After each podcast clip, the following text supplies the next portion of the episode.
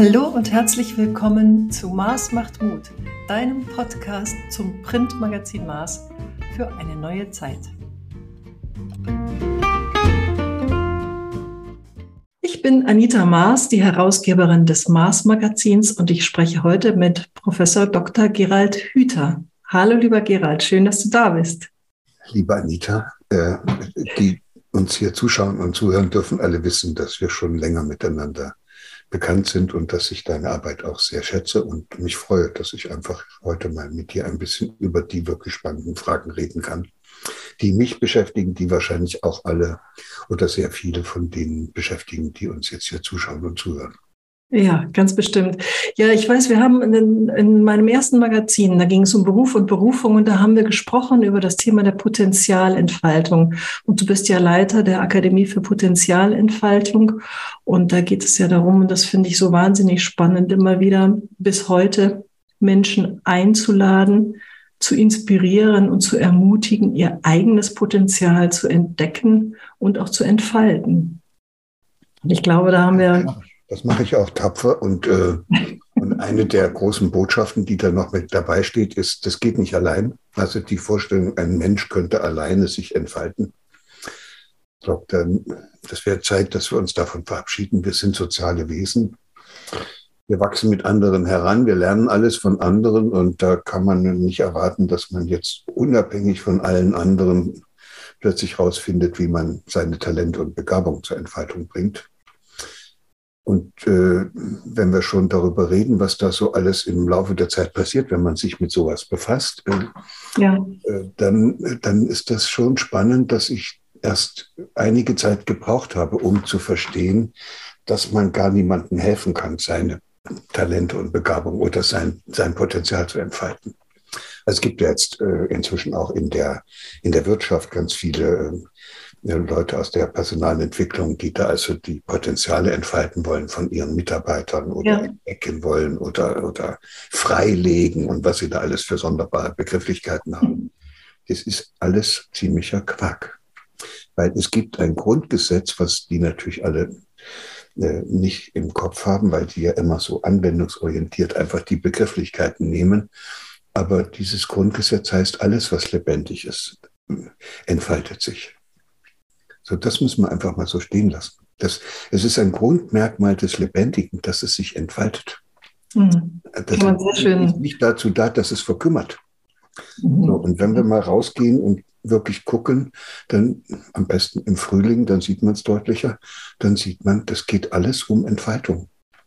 Und wenn wir jetzt im Herbst feststellen, dass es da, dass da die Blätter abfallen, dann geht es schon wieder um Entfaltung, weil die Knospen dafür, dass es im Frühjahr wieder losgehen kann, jetzt angelegt werden. Also wir sind in einem, solange wir lebendig sind, in einem ständigen Entfaltungsprozess, den man nicht machen muss, der auch alleine sich vollziehen würde.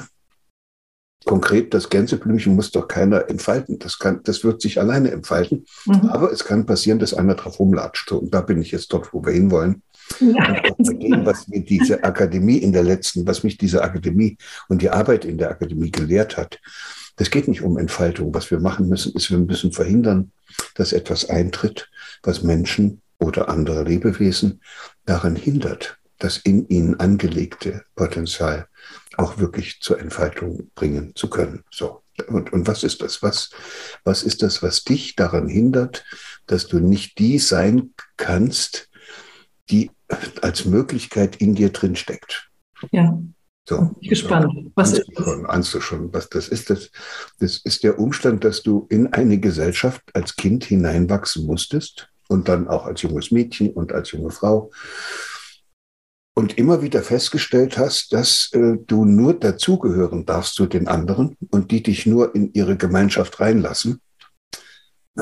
Du also dein Grundbedürfnis nach Verbundenheit nur stillen kannst, indem du dich an deren Erwartungen anpasst. Tja, und dann wird aus dem schönen Kirschbaum oder Apfelbaum wird dann ein Spalierobst, oder? Ja, nur das äh, Spalierobst produziert ja dann der, der Obstbauer dann gezielt und absichtlich, um sozusagen aus dem Apfelbäumchen möglichst viel rauszuholen. Und was wir hier gerade besprechen, ist etwas, was in unserer Gesellschaft automatisch passiert. Da muss gar keiner kommen und dich noch zurechtschnippeln, sondern du schnippelst dich selber zurecht, damit du in deine Peer Group reinpasst. Oder mhm. dass du mhm. zu Hause zu Mama und Papa gut passt und die dich dann lieb haben und, und, und, und, und du dort sicher und geborgen bist, dann kriegst du schon ganz früh raus, worüber die sich freuen. Ne? Die sind dann nicht blöd, die Kleinen. Die gucken sich genau an, wo Mamas Augen leuchten. Und dann gehen sie da weiter und gucken, wie weit sie das noch treiben können. Und mit Papa ist es genauso. Und so probieren die Kinder eigentlich ständig aus, wie sie da reinkommen in diese Welt der Erwachsenen. Und, äh, und da ist es unvermeidbar, dass die, weil die Welt haben wir ja gemacht, das ist ja keine natürliche Welt, das ist eine von Erwachsenen gemachte Welt. Und in dieser Welt sind die Hereinwachsenden gezwungen, äh, bestimmte Bedürfnisse zu unterdrücken, die eigentlich sehr lebendig wären. Also zum Beispiel die Gestaltungsfreude. Wenn ich mit meiner ganzen Gestaltungsfreude als Fünfjähriger, wäre, wenn ich damit in die Schule gegangen wäre, ich wäre ja, das geht ja gar nicht. Ne? Mein Bewegungsdrang, ich hätte ja gar nicht den ganzen Tag auf dem Stuhl sitzen können, wenn ich meinem Bewegungsdrang nachgegangen wäre. Auch mein Bedürfnis, mit anderen verbunden zu sein, ist ja eigentlich ständig verletzt worden, weil ich immer wieder zu hören gekriegt habe, dass das nicht genug ist, dass ich nicht um meiner selbst willen gemocht werde, sondern dann gemocht werde, wenn ich alles so mache, wie die das von mir wollen. Und das führt dazu, dass im Hirn Vernetzungen entstehen. Das Hirn merkt sich immer die Lösungen. Mhm. Und du brauchst jetzt für so ein Problem eine Lösung und die Lösung kann eben sein, ich passe mich an. Ich mache so, wie Mama das sich wünscht. Mhm. Ich übernehme die Vorstellung von Papa und Mama oder von meinen Peers oder von irgendjemandem. Und dann hast du dich im Hirn, das ist dann das, schöne Wort, verwickelt. Mhm. Da ist, in diesem verwickelten Zustand kannst du es vergessen, da ist keine Entfaltung mehr möglich. Da hast du mit deiner Verwicklung zu tun, verwickelst andere auch noch. Und wenn sie nicht irgendwas Glückliches passiert, bleibst du das ganze Leben lang in dieser Verwicklung gefangen. Und es ist natürlich wirklich schwierig, auch als Eltern da jetzt, wenn ich mir vorstelle, wenn ich jetzt zurückdenke an meine Kinder, ähm, gar keine Fehler zu machen, das ist schon sehr, sehr schwierig, glaube ich. Also da den Anspruch gerecht zu werden, wirklich alles auf alles in einer höchstmöglichen Neutralität oder Bestätigung zu reagieren? Nee, nee, nee, nee. Das ist, ich glaube, das ist viel einfacher, nur wir machen das nicht. Die frohe Botschaft heißt, wir müssten alles tun, also wir müssten ein unbedingtes Interesse am Wachstum unseres Kindes haben. Mhm.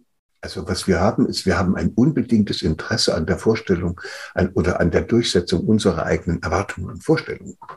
Das ist uns wichtig, dass die Abitur machen, dass die studieren, dass die überall nett sind oder dass sie gemocht sind und dass sie dieses und jenes können. Das ist aber unsere Vorstellung. Wir haben kein wirkliches Interesse am Wachstum des Kindes. Weil wenn wir das hätten, würden wir immer zurücktreten. Dann mhm. würden wir nicht an dem Kind herummachen und es zu erziehen und zu bilden versuchen, sondern würden wir immer zurücktreten und würden gucken, was aus dem Kind raus will. Mhm. Das ist eine andere Haltung. Die, das ist also, das ist nicht anstrengend und auch nicht schwer und das ist auch, auch nicht so, dass man da irgendwie jetzt was Großartiges leisten müsste. Es ist nur eine andere, ein anderer Blick. Es ist der Blick weg von dem, was dir wichtig ist, hin zu dem, was dem Kind wichtig sein könnte. Und ich erlebe es, dass viele Eltern riesige Schwierigkeiten damit haben, sich in das Kind hineinzuversetzen und sich vorzustellen, was das Kind braucht. Die sind so sehr bei sich, dass die einfach nicht rüberkommen in ihr kleines mhm. Mariechen. Ja. ja, ich weiß, du hast Kinder und du hast inzwischen auch schon Enkelkinder. Gell? Vielleicht ist das auch gerade für Großeltern noch mal leichter, weil so ein bisschen mehr Abstand da ist und sie die Kinder auch nicht die ganze Zeit um sich haben. Vielleicht kommt auch den Großeltern da eine bedeutende Rolle zu, jetzt wirklich die Kinder so zu sehen, wie sie sind und ihnen zu ermöglichen, sich so zu entwickeln, wie es in ihnen angelegt ist. Ich glaube, das ist die, der Zauber, dass man Großeltern sein darf für Enkelkinder der sich erst dann erschließt, wenn man, weil man als Großeltern nicht mehr diesen Anspruch hat, die Kinder erziehen zu müssen. Also ich ja. kann das ja richtig spüren. Ich habe keine, keinen Drang mehr, äh, meine Vorstellung, wie der kleine Enkelsohn zu werden hat, jetzt zu verwirklichen. Ich kann den nehmen, wie er ist. Ich kann mich über das freuen, was er kann. Wir können zusammen die wildesten Abenteuer gemeinsam erleben, aber ich bin keiner, der das Kind in den Käfig meiner eigenen Vorstellung einsperrt. Ja. Das ist eine andere Dimension. Das war wohl bei Großeltern schon immer so. Und äh, es ist nur, das muss ich dann ja heute auch aufgrund meiner eigenen Erfahrung zugeben, man kann das heute kaum noch, weil man ja gar nicht mehr mit den Kindern so zusammen ist. Also wenn ich manche meiner Enkelkinder nur noch zweimal im Jahr sehe, weil ja. die ganz woanders wohnen, ja. komme ich in diese Rolle nicht mehr rein. Ich, bin, ja. ich bleibe leider, so furchtbar das ist, ich bleibe ein Fremder. Schade. Ja, das ist wirklich schade, ja. Geht aber nicht anders. Ich habe ja andere Enkelkinder, die näher dran sind und da weiß ich, da funktioniert das. Ja. Äh, aber, aber deshalb, weil wir uns auch regelmäßig sehen und, äh, und nicht, weil wir uns nur alle zwei, drei Monate mal für einen Tag sehen. Das geht, auf dieser Ebene geht das nicht. Da braucht man ja schon einen Tag, um überhaupt einander wieder nahe zu kommen. Und ja. dann ist schon wieder alles vorbei. Und dann neigen dann eben auch die Großeltern wahrscheinlich dazu, diese wenigen Gelegenheiten damit zu füllen, dass man Freizeitbeschäftigungen durchführt mit den Kindern. Dann sollen die es gut haben. Dann geht man mal in den Zoo oder man macht mal irgendeine Städtereise oder, oder zeigt denen irgendwas. Ja gut, das kann man machen, aber das ist nicht das, worum es geht. Und es ging ja darum, dass das Kind spürt, dass man es so, wie es ist, mag und dass man ein unbedingtes Interesse daran hat, dass es wachsen möge. Also mit anderen Worten, sich entfalten möge und in seine eigene Kraft komme. Ja. Das würde, wenn ich ein unbedingtes Interesse habe, dass mein Kind in seine eigene Kraft kommt, dann muss ich ihm ja ganz viele Probleme machen. Wie, wie soll es sonst die Kraft äh, gewinnen, Probleme zu lösen? Das geht ja nur mit Zuvertrauen. Mhm. Also, da braucht es diese Zuversicht, dass es das kann. Diese Zuversicht und dieses Vertrauen, dass es mit unterschiedlichsten Problemen zurechtkommt, kann es nur erwerben, indem ich ihm ganz viele Gelegenheiten gebe, selbstständig bestimmte Probleme dann zu lösen, also Verantwortung zu übernehmen, sich um was zu kümmern. So, und jetzt merkst du, das hat mit Freizeitbeschäftigung und Besuch eines, eines Wildparks oder eines Freizeitparks an einem Wochenende nichts zu tun. Das, dort lernt mhm. das keiner. Mhm. Ja. Ja, ich würde gerne äh, noch auf ein ganz anderes Thema kommen, aber ich glaube, so unterschiedlich ist das gar nicht. Ähm, und zwar auf dein neues Buch. Das heißt, äh, wir informieren uns zu Tode.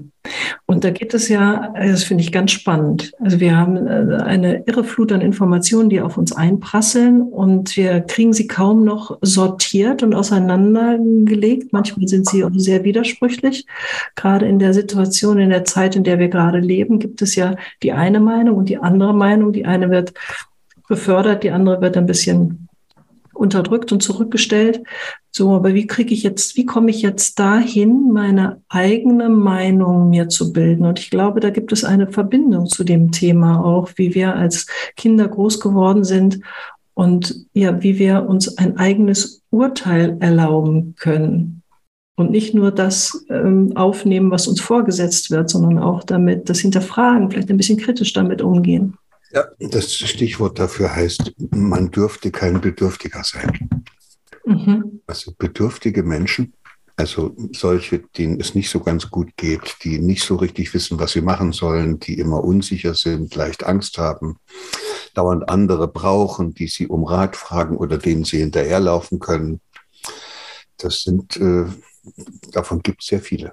Also das ist äh, schon eher wahrscheinlich die Mehrheit der Bevölkerung, die, in die auf die eine oder andere Art und Weise bedürftig sind. Und wir äh, hören das ja auch immer wieder, das wird ja dann auch offen zugegeben, also so ein Schlagertext, äh, also so ein Popsong, wie das heute heißt, I can't live any longer without you.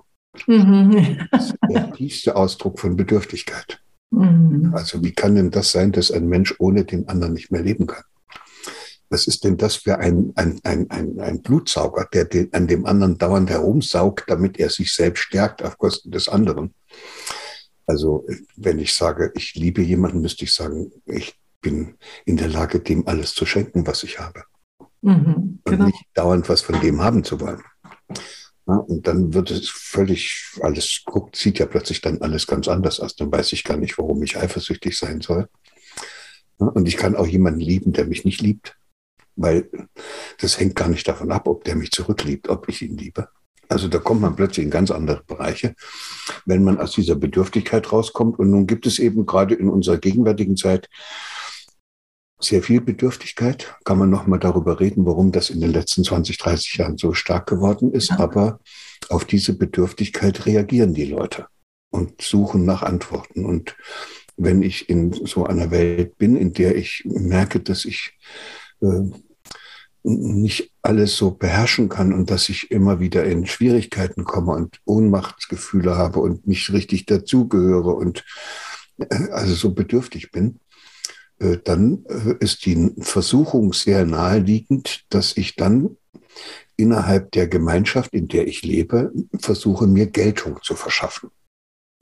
Und das macht man heute, indem man etwas postet. Also man, mhm. man, gibt, man sucht nach Informationen, die man an andere weitergeben kann.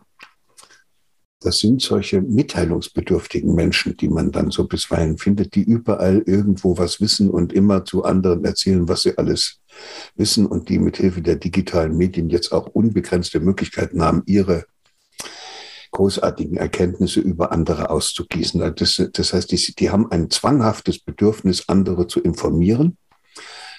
Äh, dahinter steckt aber diese Bedürftigkeit, dass sie eigentlich gerne dazugehören möchten, dass sie von anderen wertgeschätzt werden möchten, anerkannt und gesehen werden möchten. Und da das offenbar im realen Leben nicht so richtig gelingt, machen sie das, indem sie auf sich aufmerksam machen, durch ihre vielen Infos, die sie verschicken mhm. und Nachrichten. Das ist dann die eine Sorte, die sorgen dann für die Informationsflut. Und dann gibt es auf der anderen Seite auch welche, die das dringende Bedürfnis haben, überall mitreden zu können und dazugehören zu dürfen. Also schon bei den Jugendlichen sieht man das, wie die sich ständig informieren müssen und wenn sie über irgendwas nicht Bescheid sind, dann sind sie out. Dann, äh, dann werden sie äh, gemobbt und gedisst oder wie immer das so heißt. Das heißt, man hat fast als Heranwachsender den Zwang, dass man sich ständig über alles informieren muss, dass man über alles Bescheid wissen muss, damit man in seiner Community, also mit diesen Gleichaltrigen, dass man dort mitreden kann. Und das gilt natürlich auch noch für Menschen in meinem Alter. Also das ist schon manchmal bemerkenswert, wie schnell man aus einer, aus einem Gespräch von älteren Herren ausgeschlossen wird, wenn man von Tuten und Blasen keine Ahnung hat. Ja, also, und deshalb informiert man sich und, und, das, und dann gibt es eben welche, die müssen sich zwanghaft sozusagen informieren. Die haben diesen ständigen Drang zu gucken, was schon wieder Neues gibt, damit sie mitreden können. Und dahinter steckt die Bedürftigkeit auch wieder, dazugehören zu wollen und, mhm. und, und Anerkennung zu finden. Und damit haben wir jetzt zwei Gründe und zwei äh, Ursachen dafür identifiziert, dass so viel Information in der Welt ist. Auf der einen Seite liegt es an den vielen, die dauernd anderen was erzählen müssen, worauf es im Leben ankommt. Und äh, auf der anderen Seite liegt es an den vielen, die unbedingt wissen wollen, was andere erzählen, damit sie mitreden können. Mhm. Ja, was du jetzt das wird jetzt bedient. Das wird, das wird schon immer ein bisschen so bedient und das war auch schon immer so. Aber die digitalen Medien bieten ja jetzt die Möglichkeit, dass du da alles, was du wichtig findest, rausposaunst und dann findest du meistens auch noch eine Community, das auch, die das auch alle glauben, die alle dieselbe Überzeugung haben. Also, mhm. und dann fängt das an, sich zu polarisieren. Und dann stehen sie sich auf einmal unversöhnlich gegenüber mit ihren jeweils unterschiedlichen Botschaften. Ne? Die einen sagen, ihr müsst euch alle impfen lassen und die anderen sagen, das Impfen macht krank. So, ja. und, dann, und, dann, hat man ein Problem. Die reden nicht mehr miteinander. Ja. Aber sie überfluten sich gegenseitig mit Informationen, weil jetzt wird also richtig nachgeladen. Ja, und das, das Wichtige wäre doch aber, sich eine eigene Meinung zu bilden. Und wie schafft man das jetzt in, bei diesen verschiedenen Lagern? Also wirklich sich da zu positionieren und für mich selber rauszufinden, unabhängig von diesem System, was ich natürlich ständig am ähm, selbst befruchtet und am Laufen hält. Äh, wie, wie schaffe ich das da auszusteigen, mir wirklich meine ganz persönliche eigene Meinung zu machen und tatsächlich mal vielleicht auch eben, ich meine, du hast diesen Titel gewählt, wir informieren uns zu Tode, vielleicht mal rauszukommen aus dem Kopf, aus dem Wissen, aus diesem Kognitiven und mal eine Etage tiefer zu rutschen und zu gucken, wenn ich das jetzt mit meinem Herzen überprüfe, wie fühlt sich die Information dann an? Oder wie, oder welch, was, was hast du für eine Idee? Ja, du hast es ja gesagt, du musst dir eine eigene Meinung bilden. Du kannst dir aber keine eigene Meinung bilden, solange du in deiner Meinungsbildung von, der, von dem Urteil der anderen abhängig bist. Das ist das, was ich mit dieser Bedürftigkeit gemeint habe. Wie soll jemand, der dauernd die Anerkennung anderer sucht, wie soll der eine eigene Meinung haben? Der kann nur die Meinung haben, die bei den anderen gut ankommt. Und die sucht er dann auch. Und äh, eigene Meinung heißt, ich müsste jemand sein, der in der Lage ist, diese ganzen Informationen darauf hin zu überprüfen, ob, ob die wirklich für mich und meine Lebensgestaltung wichtig sind. Das ist, das, das ist der Kern der Geschichte. Ist das wirklich wichtig, was ich da alles tagtäglich, da, was da auf mich hereinprasselt? Und nach welchen Kriterien entscheide ich eigentlich, was wirklich für mich wichtig ist? Und dann könnte es sein, dass man wieder bei sich selber ankommt. Und dann merkt man, dass man, da komme ich dann eben zu dem Teil, den du eben erwähnt hast, da gibt es Dinge, die sind einem kognitiv wichtig.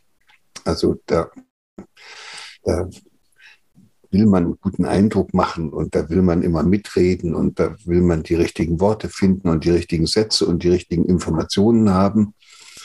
Aber darunter steckt eben etwas anderes, nämlich eine Bedürftigkeit. Und die sieht man ja selbst nicht, sondern man, man übertüncht und kaschiert diese Bedürftigkeit mit dem Redefluss. Und, und, und, und damit ist es natürlich schwierig. Und deshalb gibt es keine andere Möglichkeit, als dass man sich nochmal mit der eigenen Bedürftigkeit beschäftigt und sich fragt, warum man eigentlich jemand geworden ist, der immer so sehr auf das Urteil der anderen hört. Kürzlich hatte ich so eine nette Begegnung mit lauter jungen Leuten, die noch so in dieser, die natürlich als äh, die, diese ganze digitale Welt sozusagen schon mit, den, mit der Muttermilch aufgesogen haben. Und die haben mir dann auch nochmal richtig erklärt, wie furchtbar das ist, wenn sie da auf Facebook oder Twitter oder, oder TikTok oder wie immer das heißt, wenn sie da von, von anderen aus ihrer Community äh, gedisst oder gemobbt werden, also ausgegrenzt werden, mhm. beleidigt werden. Und dann habe ich gemerkt, das ist für die ein richtiges, ernsthaftes Problem. Mhm. Und dann habe ich denen gesagt, aber guck mal, wenn das, ich habe ja auch Facebook und mache auch diese ganzen Sachen, und wenn da einer mir schreibt, er findet mich blöd, dann ärgere ich mich doch nicht darüber, dann lösche ich das einfach. Mir könnte sogar einer schreiben, dass er mich umbringen will. Da würde ich auch einfach löschen. Mhm. So, das heißt, diese Welt, diese virtuelle Welt ist nicht meine reale Welt. Die geht ja. mich eigentlich nichts an. Ich gucke da mal rein, weil ich es ganz nett finde, was da alles zu finden ist, aber dass ich glaube, dass das, was da drin passiert, in irgendeiner Art und Weise Relevanz für mein Leben hat. Nee. So, und das mhm. hat sich eben sehr verändert. Da wächst jetzt eine ganze junge Generation heran, wo ich fast das Gefühl habe, das, was da im Internet kursiert, hat für die mehr Relevanz als die Realitäten des Lebens. Mhm. Ja, ja, das ist sicherlich. Wir sind sozusagen in der, in der falschen Welt zu Hause, in der virtuellen Welt. Und in der virtuellen Welt. wundert, dass das dann auf einmal sehr problematisch wird. Und da muss man natürlich informiert sein, unbedingt, jederzeit, sonst ist man ja durch. Sonst ist man total out. Ja, aber unabhängig von äh, diesem Thema der Bedürftigkeit nehme ich gerade wahr, dass die Informationen, die uns, also ich, als ich noch jung war, da haben wir um 8 Uhr die Tagesschau geguckt und das haben wir für bare Münze genommen. Ne? Wie klingt denn das? ja, das war einmal am Tag, haben die Nachrichten geguckt und dann war man informiert. Heute habe ich das Gefühl, das reicht nicht mehr aus, da informiert zu sein. Und ähm, ja, es gibt scheinbar eine Meinungsfreiheit mit, mit Einschränkungen nur noch. Und da entsteht ja auch das Bedürfnis, wirklich sich zu informieren und gleichzeitig auch ähm, eine Basis zu bekommen für Entscheidungen und auch für, für dieses was kommt da auf mich zu? Ne? Wir werden ja oft so sehr mit angstmachenden Nachrichten konfrontiert. Ja, ich, ich drehe es aber nochmal um. Es gibt ja auch Menschen, die sind sozusagen ganz mit sich selbst und der Welt zufrieden. Mhm. Also nehmen wir jetzt mal ganz verrückten Dalai Lama. Mhm. Und, und diese Sorte, ne? die also in sich ruhen, die immer wieder zurücktreten können von den tagespolitischen Ereignissen, die von ganz weit runterschauen und, äh, und das reicht, das müssen nicht solche wie der Dalai Lama sein. Das, solche Leute kenne ich hier in Witzenhausen und zwar eine ganze Menge. Mhm.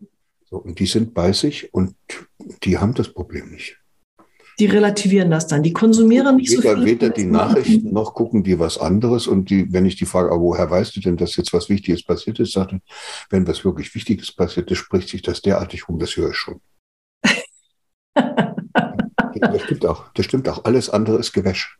Das ist vollkommen wurscht, dass ich heute Abend schon wieder mit den Fernseher andrehe und mir anhöre, wie viele Bomben irgendwie auf Kiew runtergeworfen sind von diesen furchtbaren Aggressoren. Mhm. Und es ist auch vollkommen wurscht, wenn ich mir anhöre, wie lange die noch darum kämpfen wollen, wie ist es nun mit der Energiesparbremse oder was auch immer.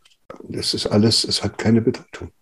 Wir lassen uns hier verrückt machen von etwas, was uns im Grunde genommen gar nicht berührt. Sollen die doch gucken, wie sie damit zurechtkommen. Ich kann doch sowieso nichts ändern.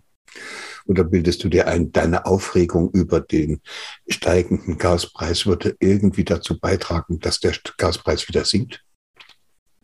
Naja, das ist jetzt die Frage. Wenn ganz viele Leute da zusammen sind und sagen, also jetzt reicht es mal, also das ist ja eine von uns gewählte Regierung und da sind jetzt so viele, die anderer Meinung sind, dann können sich das schon auswirken, oder?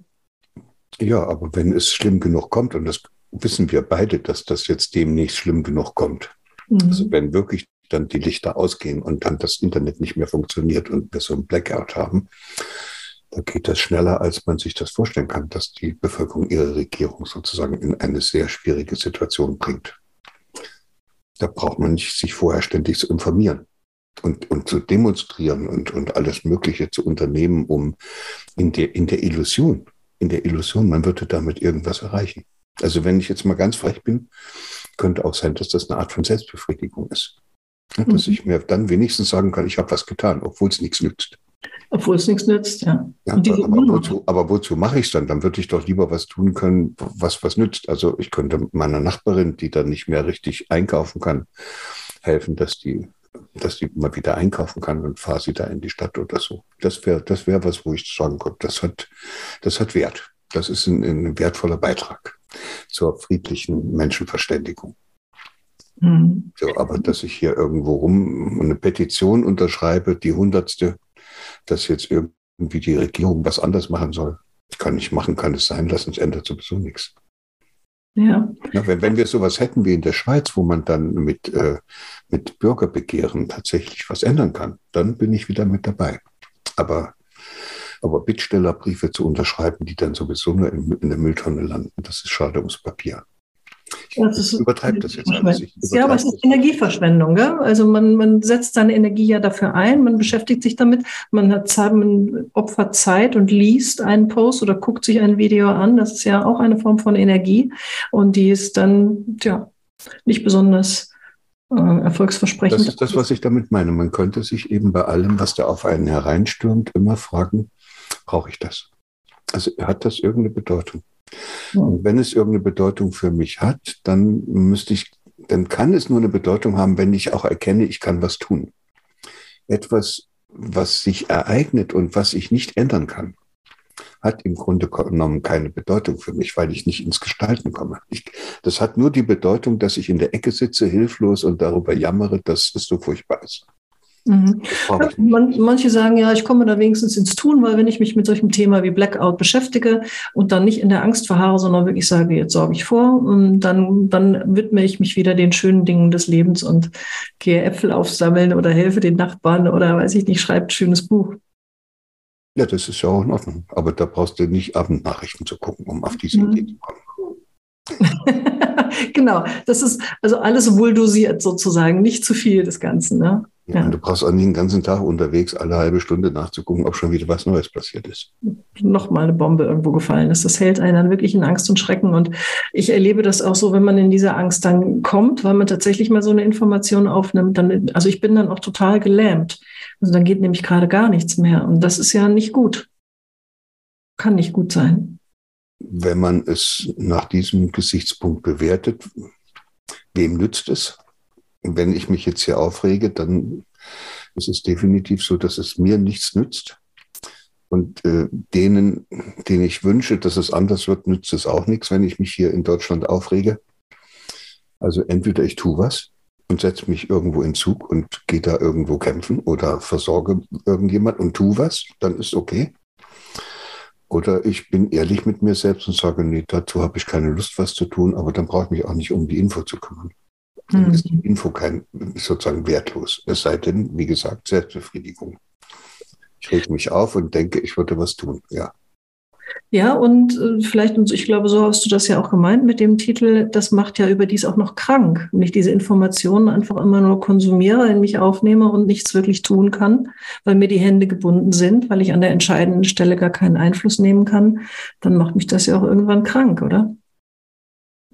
Ja, die, der Titel dieses äh, Buches kommt eigentlich äh, der ist abgeleitet und auch bewusst so gewählt, weil es in den 70er Jahren mal ein Buch von Neil Postman gab und das hieß Wir amüsieren uns zu Tode. Mhm. Mhm. Und wir haben das absichtlich jetzt Wir informieren uns zu Tode genannt, um auch deutlich zu machen, wie sehr sich die Zeiten verändert haben. In, de, in, den 70er Jahren haben die Leute wirklich massenhaft vor dem Fernseher gesessen oder vor ihren Unterhaltungsgeräten die haben Party gemacht, das, die haben gedacht, es ginge nur noch, käme nur noch darauf an, dass man sich amüsiert.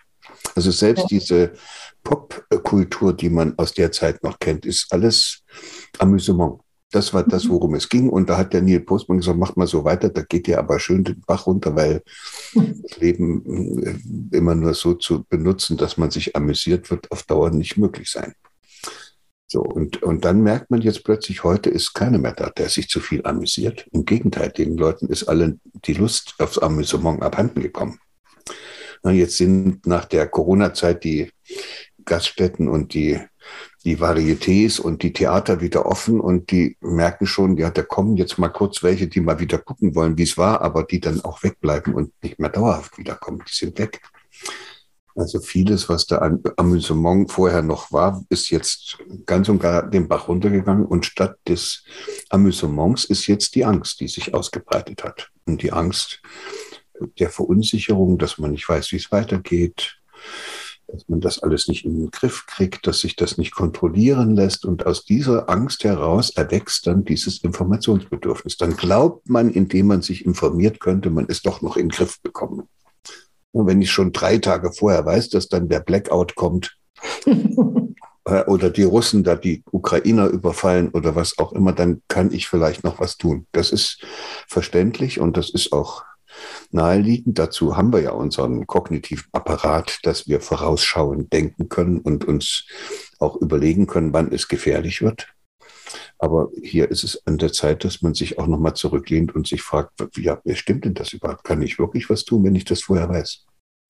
Naja, ich denke, es ist das Bedürfnis, die Lage äh, selber einschätzen zu können. Und die Lage ist knifflig. So viel steht ja mal fest, egal ob man sich jetzt in die Reihe der Leute einreiht, die vor lauter Angst sich nicht mehr bewegen können ne, oder ob man das Ganze etwas realistischer sieht. Aber die Lage ist einfach knifflig. Ne? Und da möchte man sich informieren, da möchte man doch äh, wissen, was geschieht da jetzt und nicht in so einer Gleichgültigkeit sein und sagen, ich bleibe einfach hier auf meiner Bank sitzen und schaue. Ja, aber damit bleibst du im Muster. Dann sagst du, es ist Verunsicherung und gegen Verunsicherung hilft saubere, sichere Information. Und dann entsprechend. Stimmt, Stimmt das nicht? Das ist, ne, das ist das westliche Weltbild, mit dem wir hier unterwegs sind. Wir wollen immer alles genau rauskriegen und wollen es dann beherrschen. Ne? Das Virus beherrschen und den Feind beherrschen und was weiß ich, die Technik beherrschen. Könnte aber auch sein, dass das eine Illusion ist, dass man die Welt oder irgendetwas beherrschen kann. Ja, Habe ich schon mit meiner Frau gemerkt. Kann ich nicht. Geht nicht. ja, nun. Ja. Das ist so mit Frauen. Nee, es geht mir auch manchmal so mit der Technik am Computer, wenn ich so ein Zoom-Meeting mache. Ich beherrsche es nicht. Mhm. Manchmal geht es nicht. Ist, meistens liegt es dann gar nicht an dem Gerät, sondern an mir, weil ich wieder irgendwas falsch eingestellt habe. Aber, aber dieses alles beherrschen wollen ist eine Idiotie, die, die sich nur jemand ausdenken kann, der nicht weiß, dass das wesentliche Merkmal des Lebendigen darin besteht, dass es sich nicht beherrschen, nicht kontrollieren, nicht lenken, nicht in bestimmte Formen pressen lässt, sondern und jetzt kommen wir zum Ausgangspunkt wieder zurück, dass es sich normalerweise immer entfalten wird, wenn man es nicht zu sehr verwickelt. Ja. So, und wenn man jetzt einer geworden ist, der alles beherrschen will, der alles unter Kontrolle kriegen will, der sich ständig informieren muss oder andere informieren will, weil er das so wichtig findet, dann hat er sich ja irgendwie verwickelt. Der kommt ja gar nicht mehr zum Leben vor lauter äh, Aktivitäten, die er da äh, anschmeißt, um äh, doch irgendwie äh, andere zu informieren oder sich zu informieren und, und dann auch immer wieder sich zu vergegenwärtigen, dass die anderen noch da sind und ihm noch zuhören und was man da so alles machen muss. Das heißt, der kommt da gar nicht dazu. Der hat sich sehr verwickelt und in diesem verwickelten Zustand, das ist jetzt wird's ernst, in diesem verwickelten Zustand kannst du dich nicht mehr entfalten. So ist es. So, das, und das müssen wir uns mal klar machen. Das ist so, als wie eine, wie eine wunderschöne Raupe, die sich eingesponnen hat. Und, äh, und zwar so fest in, in das Netz der eigenen Vorstellungen. Man könnte auch sagen, man hat einen Käfig gebaut von eigenen Vorstellungen, worauf es im Leben ankommt. Und da sitzt man jetzt drin und das muss man jetzt verwirklichen. Also zum Beispiel, dass es darauf ankommt, alles unter Kontrolle zu haben, sich gegenüber anderen durchzusetzen, immer Recht zu haben, nichts falsch zu machen, äh,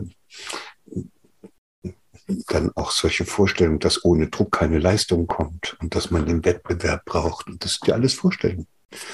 Und wenn man da drin sitzt, ist man Gefangener seiner eigenen Vorstellung und Entfaltung ist dann nicht mehr das Ding. Das findet dann nicht mehr statt. Also bevor man sich dann wieder entfalten könnte, müsste man sich aus den Verwicklungen, in die man geraten ist, in Klammern, die man sich selbst ins Hirn gebaut hat, aber mhm. eben nicht absichtlich, sondern weil es damals, als man das gemacht hat, wahrscheinlich gar nicht anders ging. Das waren die Lösungen, die man damals gefunden hat. Aber nun hat man diese Verwicklung im Hirn und bevor man sich entfalten kann, müsste man sich von diesen Verwicklungen befreien. So, und das deutsche Wort dafür für diesen Befreiungsakt heißt Entwicklung. Entwicklung, genau, herrlich. Entwicklung. Wenn du dich verwickelt hast, musst du dich entwickeln. Kürzlich hatte ich eine Personalchefin von so einem Unternehmen. Ich sage, was machen Sie denn? Ja, ich bin Personalentwickler hat sie gesagt. Dann habe ich gesagt, habe ich gefragt, und, und, von welchen Verwicklungen wollen Sie Ihre Mitarbeiter befreien? Und dann habe ich gemerkt, dass da bei ihr etwas in Gang gekommen ist. Und zwar relativ schnell. Die hat gemerkt, dass der Ansatz, den sie da hat, ein Ansatz ist, mit dem sie versucht, die anderen nach ihrem Bilde zu formen. Ja, ja, ja, ja, ja. Das machen Coaches so, das machen Therapeuten so, das machen Pädagogen meist immer so. Das ist, das ist ein Ansatz, wo ich derjenige bin, der es besser weiß und der es gut meint und der deshalb den anderen formt. Wenn ich sage, ich bin ein Entwicklungshelfer, geht das nicht mehr. Das ist anders, ja. Das ist ein völlig anderes Gefühl. Ich, also als Eltern, als Papa vor meinem kleinen Kind zu sitzen was da in der Schule äh, irgendwelche Probleme hat und dann mich selbst als jemand zu begreifen, dass ich ein Entwicklungshelfer für diese Verwicklungen bin, in die das Kind jetzt gerade geraten ist, macht einen völlig anderen äh, Ansatz. Also das ist eine, also ich agiere aus einer völlig anderen inneren Einstellung und Haltung. Ja. Und das ja. finde ich extrem spannend, wenn man so rum an das ganze Thema herangeht, weil man da plötzlich merkt, das gibt offenbar diese zwei unterschiedlichen Möglichkeiten, wie wir miteinander interagieren. Die eine heißt, wir zwingen den anderen in unsere Muster hinein oder wir helfen dem anderen, äh, die in ihm angelegten Möglichkeiten zu entfalten. So, ja. das ist nicht dasselbe. Das sind zwei völlig verschiedene Vorgehensweisen wenn Sie zum Beispiel mit, wenn wir da mit, mit, mit Dressur- und Abrichtungsmethoden rangehen, und dazu zählt ja dann auch Lob, wenn ja. ich einen anderen lobe, verwickle ich ihn. Ich ja. bringe ihn in eine Situation, wo er über kurz oder lang glaubt, er sei nichts mehr wert, wenn er nicht mehr gelobt wird. Ich bringe ihn in eine Situation, wo der sozusagen abhängig wird von dem Lob der anderen.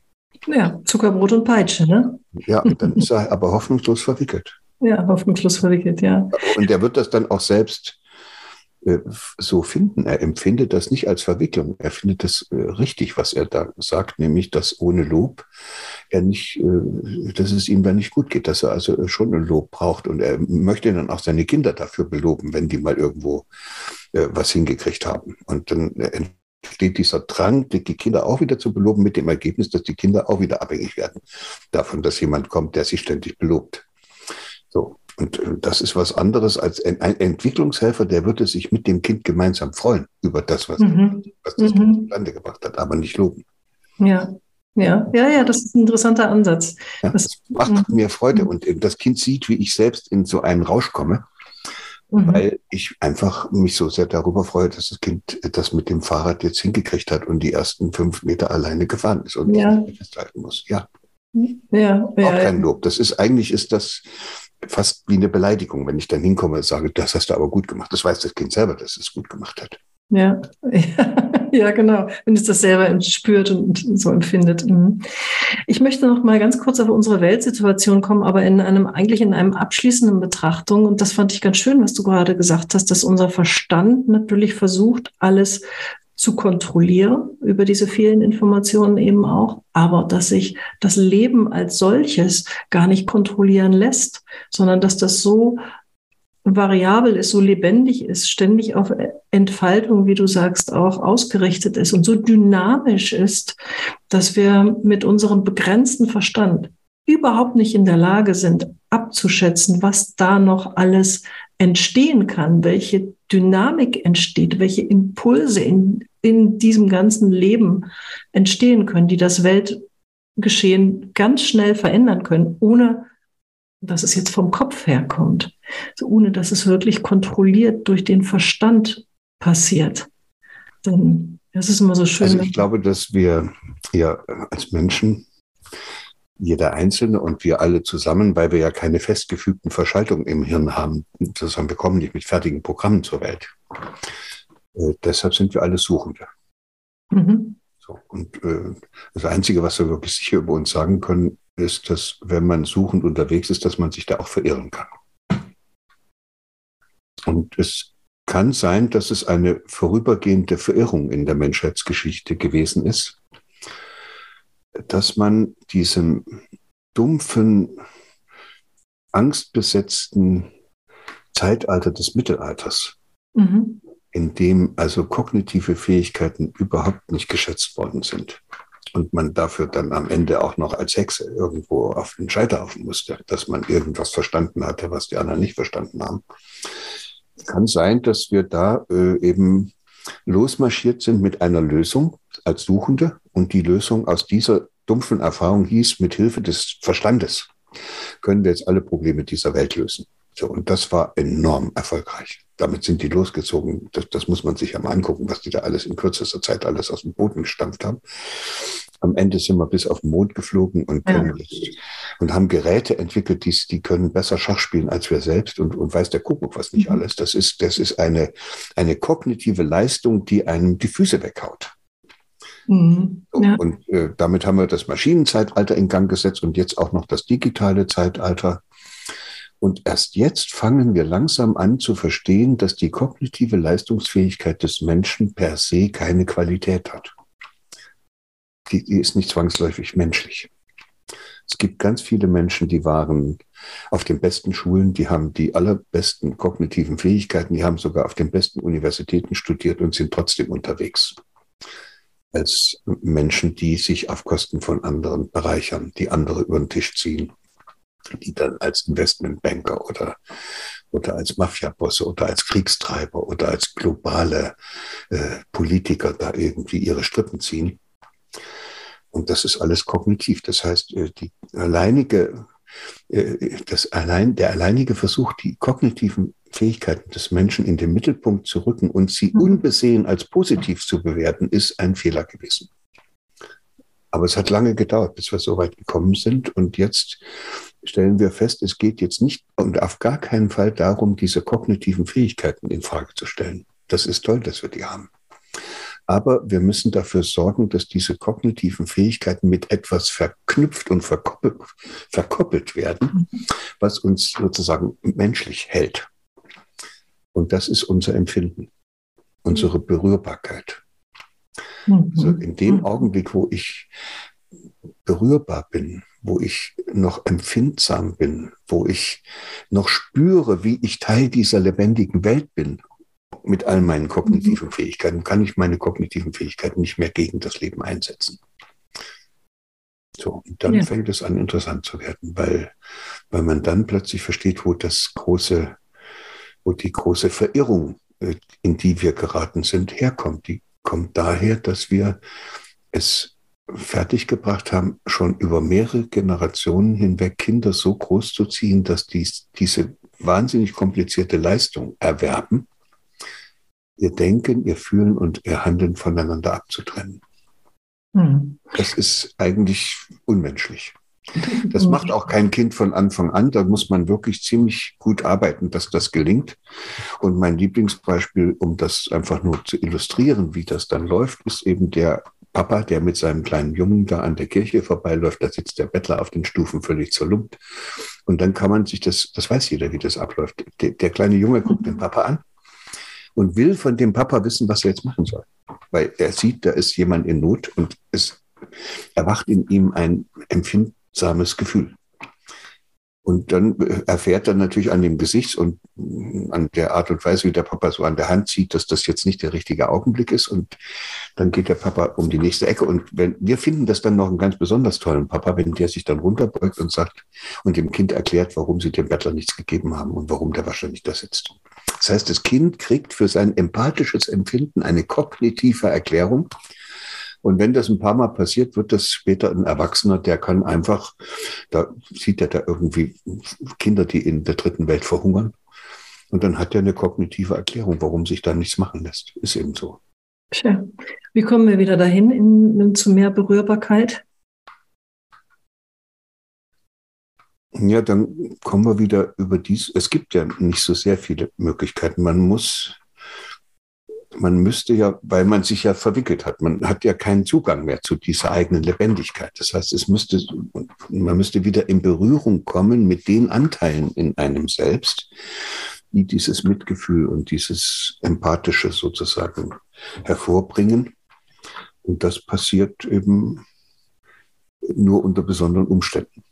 Also manchmal durch eine schwere Krise, Lebenskrise, manchmal durch ähm, glückliche Umstände und sowas wie eine Sternstunde, dass man jemandem ja. begegnet oder in eine Situation kommt, wo man plötzlich merkt, das war das falsche Leben, das ich da geführt habe. Da, da ist nach oben so viel Luft und ich bin hier unten auf der Ebene immer noch unterwegs, schon seit 20 Jahren. Und die dritte Variante, das ist eben das, was wir da ja auch in der Akademie in der letzten Zeit immer stärker in den Mittelpunkt gestellt haben. Das ist liebevoll zu sich selbst etwas, mhm. etwas liebevoller mit sich selbst umgehen, sich selbst immer mal wieder fragen, ob das, was man da tut, einem wirklich gut tut. Und jetzt bezogen auf die Information, tut mir das wirklich gut, wenn ich mir dauernd Informationen reinziehe, die dazu führen, dass ich mich aufrege, ohne dass ich dann auch wirklich irgendwas ändern kann. Nein, das tut mir nicht gut. Abstellen, aus die Maus. Sollen Sie das denen erzählen, die irgendwas dran ändern können, aber solange ich das nicht beeinflussen kann, was mir da an Informationen zugemutet wird, finde ich es auch nicht spannend. Brauche ich nicht.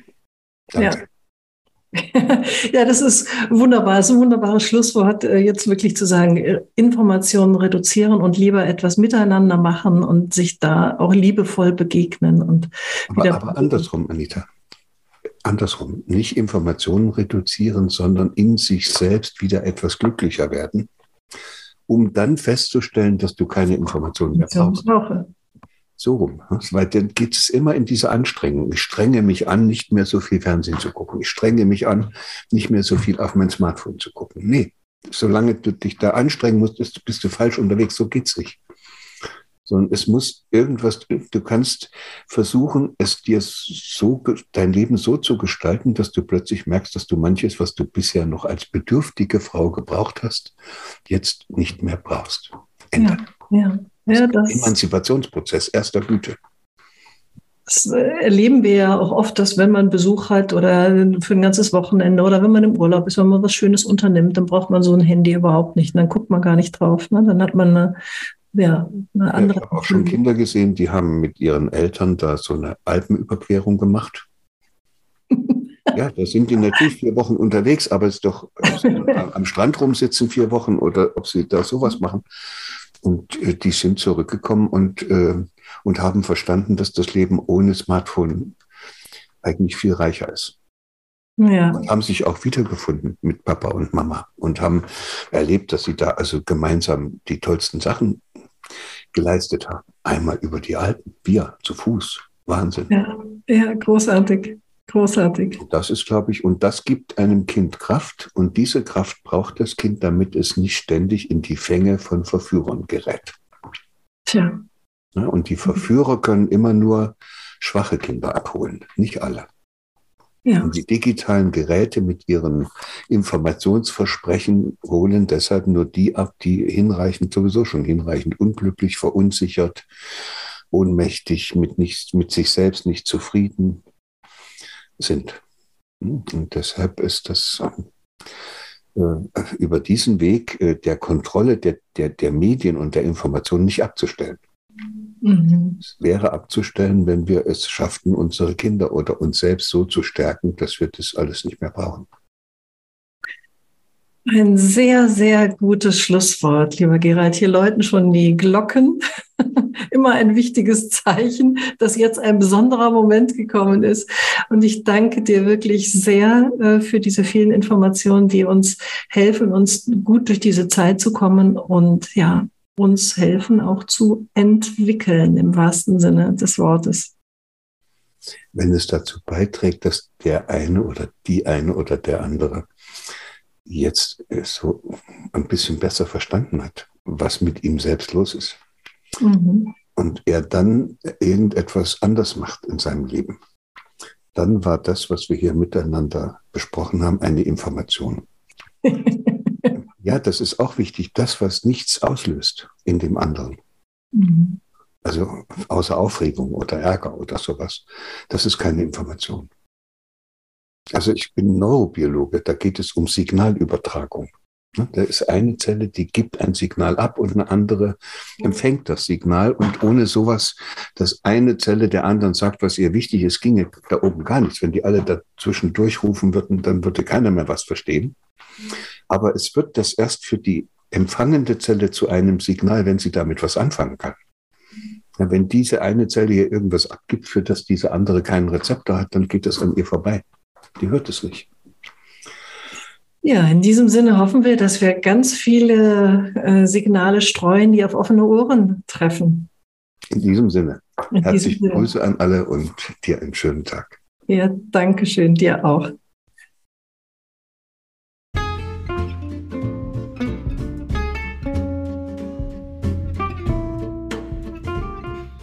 Dir die Folge gefallen? dann teile sie gerne mit deinen Freundinnen und Freunden und hinterlasse mir eine 5-Sterne-Bewertung bei Spotify.